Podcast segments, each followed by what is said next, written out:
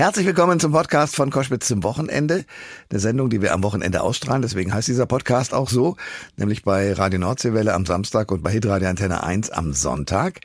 Und da tauchen unterschiedliche Gäste auf und manchmal beim Podcast, und in diesem Fall ist es so, kann man ein bisschen länger erzählen. Mit Michel Friedmann, das ist nämlich mein Gast heute, der ein spannendes Buch geschrieben hat, äh, bei dem man im ersten Moment denkt, uiuiui, ui, ui, wo sind wir hingeraten? Schlaraffenland abgebrannt, so heißt es. Und ich habe den Verdacht, dass er uns alle am Schlawittchen packen möchte und äh, uns darauf hindeuten möchte, dass wir bitte mehr für die Demokratie tun sollten, als nur darüber zu reden. Klar, in dem Podcast reden wir jetzt auch drüber, aber es gibt Ansätze, wie man es vielleicht besser machen kann. Es ist ein Plädoyer für unsere Demokratie und ein Aufruf. Und den hören wir uns jetzt an. Der Thomas Koschwitz Podcast. Ihr hört Koschwitz zum Wochenende und ja, den Mann, den ich jetzt äh, mal wieder präsentieren kann, hier schließen sich Kreise. Er war in meiner allerersten Sendung, damals hieß die Sendung noch nicht Koschwitz zum Wochenende, sondern Koschwitz am Samstag. Das ist fast 20 Jahre her. Ich rede von einem Publizisten, einem brillanten Kopf, einem Autoren, einem Philosophen, einem der härtesten Talker, die wir im deutschen Fernsehen hatten, der mit seinem Buch Fremd ein Stück Literatur geschaffen hat und der jetzt ein neues Buch herausgebracht hat, das hier vor mir liegt. Es heißt Schlafenland abgebrannt von der Angst vor einer neuen Zeit. Michel Friedmann, herzlich willkommen. Guten Tag. Michel, Sie sind ähm, ein kluger Kopf und haben dieses Buch in vier verschiedene Teile unterteilt. Und es geht damit los, dass ich zunächst mal wissen will, woher kommt eigentlich der Begriff Schlaraffenland? Naja, Schlaraffenland kommt aus dem 15. Jahrhundert und äh, war eine Vorstellung der Menschen, dass es äh, äh, Wein und Honig gibt, aber eigentlich war es die Vorstellung von Menschen, dass alle etwas zu essen haben. Und alleine das in dieser Zeit, dass Menschen was zu essen haben, und zwar regelmäßig, dann genug und immer dekadenter, immer mehr, ähm, war eine äh, Zustandsbeschreibung einer Welt, äh, die außerordentlich war, weil die Regel eben eine andere war. Hunger, Unterdrückung, ähm, Armut, aber auch vor allen Dingen Systeme, wie wir sie heute zwar in der Welt auch haben, aber nicht mehr in der Europäischen Union, wo äh, ganz wenige Fürsten, Könige, aber auch der Klerus über alle anderen geherrscht haben. So, und jetzt schreiben Sie ein Buch, das heißt Schlaraffenland abgebrannt. Hätte man es auch nennen können, äh, der Aufstieg und Fall der Stadt Rom? Das wäre mir ein Stück ähm, zu hoch gegriffen, denn der Abstieg äh, war ja dann am Ende ein Finale. Äh, ich glaube nicht, dass zum heutigen Zeitpunkt Schlaraffenland, äh, übrigens 80 Prozent in unserer Bevölkerung, die Mehrheit zwar, aber 20 Prozent mindestens, wissen überhaupt nicht, was Schlaraffenland ist und kennen nicht mal den Eingang dahin. Sie haben ein hartes Leben. Aber ich glaube, dass in unserem Schlaraffenland, das ist das äh, ökonomische, ähm, demokratische, nach Konsum hechende, gemütliche Land, ein Land, in dem man sich wenig anstrengen muss, in dem man versucht, alles, was unangenehm ist, draußen vor der Tür zu halten. Man bezahlt die Konflikte, auch die politischen, mit Geld. Dann hängt man ein Do Not Disturb Schild hin. Und ähm, wenn wieder was passiert, dann zahlt man wieder Geld. Das Problem von Schlaraffenland heute ist, ähm, dass die Tür nicht mehr da ist, wo man hm. das Schild hinhängen kann, weil wir große Krisen haben, existenzielle Krisen. Und deswegen habe ich das Buch auch geschrieben. Schlaraffenland ist noch nicht abgebrannt, aber es gibt viele Brände in Schlaraffenland. Michel Friedmann ist mein Gast bei Koschwitz zum Wochenende. Sein neues Buch heißt Schlaraffenland abgebrannt und wir reden über die unterschiedlichen, die vier unterschiedlichen äh, Positionen oder Kapitel oder Überkapitel, die es in diesem Buch gibt. Das erste heißt Stillstand und es gibt äh, da den Satz in diesem ersten Teil, im Verdrängen ist dieses Land, gemeint ist die Bundesrepublik Deutschland, gut trainiert. Was verdrängen wir denn alles? Na, wir verdrängen Anstrengung. Wir verdrängen, dass äh, eine, ein Leben und eine Welt äh, dynamisch ist. Wir haben uns in den letzten Jahren und Jahrzehnten eher statisch verhalten. Noch einmal, es geht uns gut. Unsere Werteorientierung hat sich immer mehr auf das Materielle, auf das gute Leben äh, geschoben und das gute Leben bei uns bedeutete ähm, Freude, Spaß, Dekadenz, ein bisschen hedonistisch leben, ein bisschen im Ich leben Und äh, die Strukturen und äh, die Fragen des Alltags gehen aber trotzdem weiter. Ich will nur mal zwei, drei Beispiele nennen. Und sie machen mich auch ärgerlich. Äh, die, der Zustand unserer Schulen ist so schlecht wie vor 30 Jahren und ist damit noch unerträglich schlechter. In anderen Ländern hat man an Schulsystemen geschuftet und gearbeitet. Wir haben immer noch die gleichen Probleme wie in den 1990er Jahren. Und ich möchte eins hinzufügen. Ich halte die Bildungsungerechtigkeit für die schlimmste aller sozialen Ungerechtigkeiten, weil wenn Kinder doch nach ihrer Herkunft ihre Lebenskarriere haben werden, nämlich weil sie in einem Teil schlechtere Schulen besuchen und im anderen Teil bessere, dann äh, ist das ja auch eine Entscheidung für ein ganzes Leben und prägt ein ganzes Leben. Und das halte ich nach wie vor skandalös. Die zweite strukturelle Frage, an der wir stecken und stehen geblieben sind, obwohl die Welt weitergeht, ist beispielsweise der Klimawandel. Sie 1972, ja. das ist ein halbes Jahrhundert her, ja.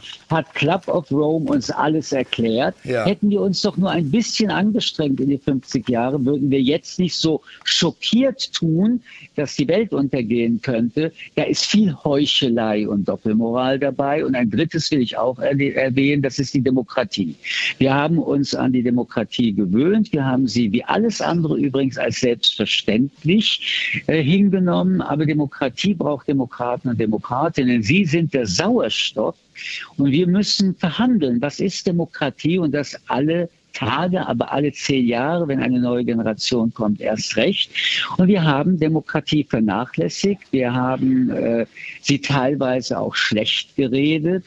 Und man muss das doch auch ganz klar betonen. Äh, wenn man sich nicht anstrengt, wenn man Demokratie als etwas Selbstverständliches nimmt, auf der anderen Seite aber Menschen, die sie zerstören wollen, mit Leidenschaft dagegen arbeiten, dann entsteht ein gefährlicher Schnittpunkt. Die einen sind voller Motivation der Zerstörung und die anderen sind eher gelangweilt und wissen eigentlich auch gar nicht mehr, was sie verteidigen wollen. Das erleben wir seit vielen Jahren in äh, kapitalistischen, demokratischen Gesellschaften, ob es Trump war, ob es Ungarn heute ist, ob es Polen ist, ob es Italien ist, ob es bald Frankreich sein kann, da sind die Antidemokraten bereits in den Regierungen. In Deutschland sehen wir auch, dass das zu einer ganz großen, ernsthaften gesellschaftspolitischen Gefahr wird. Und ich versuche den Menschen immer zu sagen, sag mal Leute, ganz ehrlich, habt ihr die Freiheit gern? Ich habe sie gern. Mögt ihr, dass eure Würde geschützt ist? Ich kann damit hier in Deutschland nur leben. Mögt ihr, dass wenn ihr einen Strafzettel bekommt, ihr sogar ein Gerichtsverfahren gegen eine Behörde machen könnt? Und äh, wenn ihr das mögt, warum kämpft ihr nicht leidenschaftlich dafür? Stattdessen gibt es so eine Debatte, na ja, so ein bisschen äh, Diktatur wäre ja momentan gar nicht so schlecht. Meine Antwort ist, die schlechteste Demokratie ist mir immer noch lieber als die beste Diktatur. Michel Friedmann ist mein Gast bei Koschwitz zum Wochenende und wir sprechen über ja Deutschland äh, und die Gefahren der Gleichgültigkeit, die Sie auch in Ihrem Buch anprangern. Schlaraffenland abgebrannt. Äh, nur 50 Prozent, so schreiben Sie, vertrauen der Demokratie. Zwei Generationen in Folge haben es sich bequem gemacht. Ich frage Sie aber, ist das nicht nachvollziehbar? Denn zum Beispiel ein heute 33-Jähriger, der kann die Teilung Deutschlands beispielsweise nur noch aus dem Fernsehen oder aus dem Geschichtsbuch wahrnehmen. Das heißt, viele Dinge sind inzwischen ja wirklich schlaraffenlandmäßig äh, eingerichtet. Woher soll also der Antrieb kommen äh, von Dingen, die Sie klar sehen, aber mit natürlich einem ganz anderen Hintergrund auch? Das würde ich widersprechen. Ein 33, 35-jähriger Mensch ist erwachsen. Demokratie ist Freiheit. Freiheit ist aber das ist äh, das Schöne an ihr eigentlich, Selbstverantwortung. Und wenn jemand Mitte 30 ist und sich nicht für Politik oder für grundlegende Fragen wenigstens interessiert, dann ist das ein Teil des Problems der Demokratie. Wir können niemanden zwingen, sich in politischen Fragen zu interessieren, zu informieren, sich zu engagieren. Aber die Demokratie braucht den Sauerstoff der Demokraten, sonst funktioniert das nicht.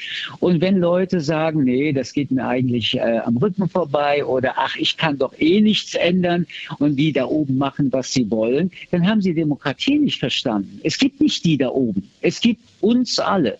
Und die Demokratie gibt jedem Einzelnen die Möglichkeit, die ganze Welt zu verändern. Man muss sich nur auf den Weg machen. Übrigens in der Diktatur, da stimmt der Satz. Was kann man gegen die da oben machen? Weil wenn man was macht, landet man im Gefängnis, wenn man Glück hat. Wenn man bei uns etwas macht, kann man unter Umständen auch die politischen Verhältnisse verändern.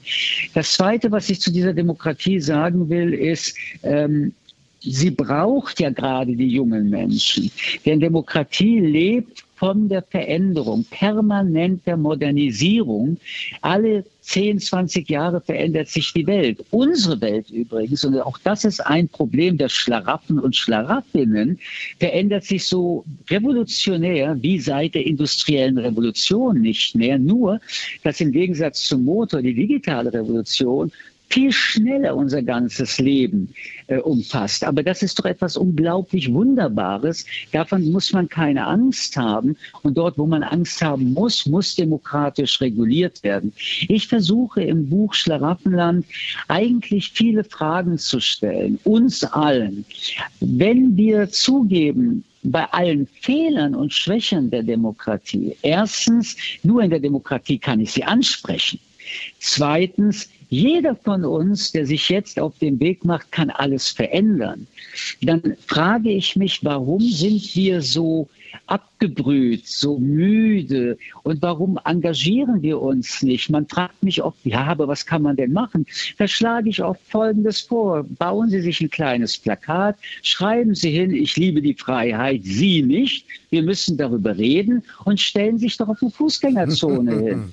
Das kostet 15 Minuten Arbeit und zwei, drei Stunden vielleicht mal in der Woche oder am Wochenende. Es gibt also viele Dinge, wo wir in den Diskurs kommen und es ist nicht nur Aufgabe, dass die Politik mit uns redet, sondern die Aufgabe ist, dass wir mit der Politik reden, aber miteinander wieder mehr reden. Ich kann es nur wirklich aus tiefer Lebensüberzeugung sagen. Ähm, wie schön ist es, jeden Gedanken, der in meinem Kopf ist, laut und deutlich in die Öffentlichkeit zu bringen ohne Angst zu haben, dass da irgendwelche Menschen mit Knöpfen im Ohr mich abholen werden. Und wie wunderbar ist es, mit anderen Menschen unterschiedliche Meinungen auszutauschen. Wie toll ist es, in eine Buchhandlung zu gehen und alle Bücher der Welt sind da und nicht die, die der Diktator mag. Wie toll ist die Pressefreiheit. Und ich rede in diesem Buch ganz bewusst über diese Fragen, weil dieses Jahrzehnt ökonomisch, ökologisch, sozial, aber auch geopolitisch wie auch demokratisch entscheiden wird, weil wir so lange nichts gemacht haben, weil wir so träge sein werden, ob Deutschland bedeutungslos wird und übrigens ein Teil der Europäischen Union mit, wie auch Frankreich, oder ob wir noch Player in dieser Welt bleiben.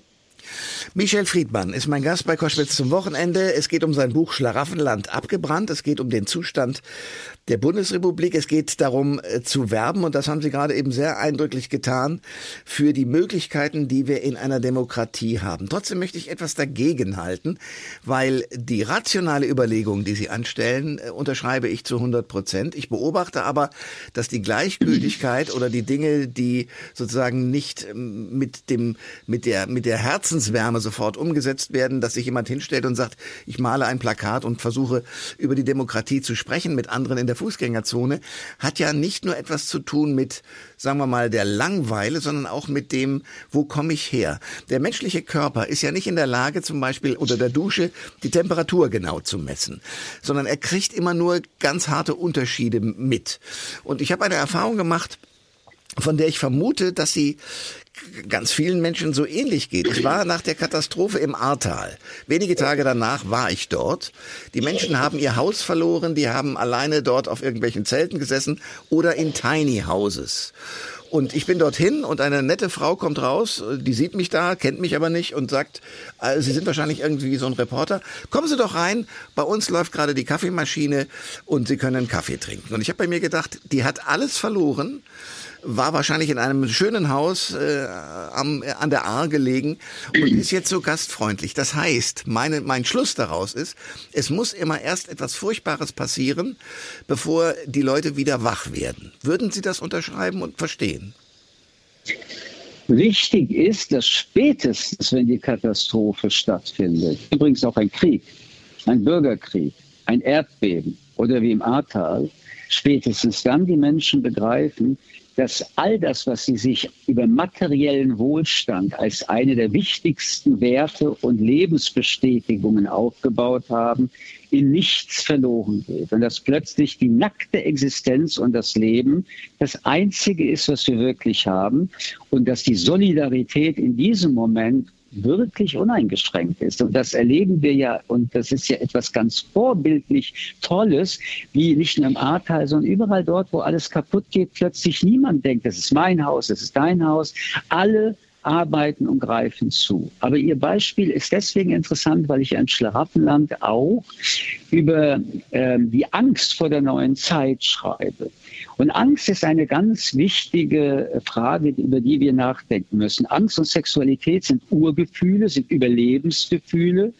Und wir alle Menschen versuchen, Kontrolle über das Leben und die Existenz zu haben, weil wir irgendwo spüren, dass wir überhaupt keine Kontrolle haben, dass das Leben Chaos ist, dass wir nicht über unseren Tod entscheiden, dass wir äh, morgens aufstehen und die Welt ist ganz anders, als sie war. Also wir haben eine enorme Angst, dass wir im Chaos untergehen und versuchen über Kontrolle, das sind Gesetze, das sind Regeln, das ist der Glaube, der uns ein bisschen hilft und sagt, äh, wenn du an Gott glaubst, dann weißt du, alles ist irgendwie gut und dein Plan ist schon geschrieben und dann merkst du, es ist trotzdem Chaos. Also, dass wir versuchen, Kontrolle zu haben. Aber die letzten Jahre haben auch uns, und das zum ersten Mal, und jetzt nehme ich Ihre jüngere Generation mit, gezeigt, dass das alles Pillepalle ist. Wir sind Kontrollverlust. Wir haben mit Covid das erste Mal erlebt, dass nicht nur unsere Vorstellungen,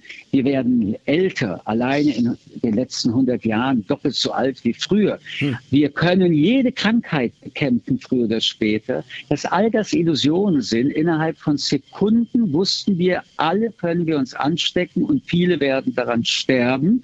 Und alles brach zusammen. Die Regeln brachen zusammen, der Staat brach zusammen, wir brachen zusammen in unserem Alltag und mussten uns ganz langsam wieder zurückholen in die Welt. Die zweite große Erschütterung, wo wir gemerkt haben, es gibt keine Kontrolle, ist der Krieg, der russische Angriffskrieg auf die Ukraine, wo Ihre Generation, meine und unsere Kindersgeneration ganz nah und zum ersten Mal bewusst erleben, Krieg. Und auch wenn der Krieg noch nicht unmittelbar bei uns ist, ist er so mittelbar nahe und in unserer Perzeption ein Teil von uns geworden. Und wir sehen mit diesen Bildern des Krieges, dass der Krieg eigentlich das allerschlimmste Gewaltchaos der Welt ist, weil dort, wo die Bomben fallen und jemand zufälligerweise steht, ein Baby drei Monate im Kinderwagen, ist plötzlich tot. Diese zwei großen Kontrollverlust, äh, Lebenserfahrungen machen uns natürlich neuerdings noch mehr Angst, irrationale Angst. Und die digitale Welt ist auch etwas, was viele überfordert und Angst macht. So, und in dem Buch versuche ich, das anzuerkennen, so wie wir es jetzt diskutieren, sage aber, in der Angst oder von der Angst das ist für die Populisten das beste Mögliche, was sie erwarten, weil sie stecken noch mehr Emotionen der Angst rein. Und damit suchen viele Menschen eigentlich wieder Gott oder Führungspersonen, die ihnen die Verantwortung abnehmen und die Angst auch abnehmen, weil sie delegieren die Verantwortung an welche irgendwelche Führungspersönlichkeiten. Wie geht man mit diesen Ängsten wirklich um? Man setzt sich hin und versucht, das Irrationale Stück für Stück zu beruhigen und in das Rationale zu gehen. Vernunft, Verstand, Argument, Einschätzung und schon schnell machen wir klarere Analysen und können endlich auch Lösungen finden.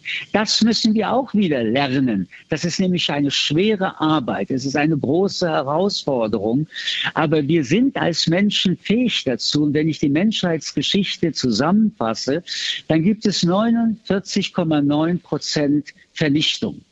Aber es gibt immer noch 50,1 Prozent Aufbau. Das heißt, der Mensch ist letztendlich immer fähiger aufzubauen als zu zerstören. Und dieses Buch ist ein Appell und eine Motivation zu sagen, denkt an die 50,1 Prozent und nicht an die 49,9 und lasst euch von den Menschenfängern nicht verführen. Denn sie nutzen eure Angst aus, nicht um euch zu helfen, sondern um noch mehr Macht für das Unmenschliche zu gewinnen und kommen euch dann besuchen. Und sie werden euch genauso vernichten wie die Gruppen, von denen sie laut sprechen, dass sie vernichtet werden sollten. Michel Friedmann ist bei Koschwitz zum Wochenende Schlaraffenland abgebrannt von der Angst vor einer neuen Zeit. In Ihrem Buch kommt ganz am Schluss äh, das Wort oder die Bezeichnung skeptischer Optimismus vor. Was ist skeptischer Optimismus? Also, er fängt mit Optimismus an. Ja. Das will ich betonen. Mein Blick in die Welt, mein Blick auf den Menschen ist ein Blick ähm, voller Hoffnung. Das äh, mag idealistisch klingen, aber es gibt schlimmere Schimpfwörter. Nur äh, Idealismus ist nicht naiv.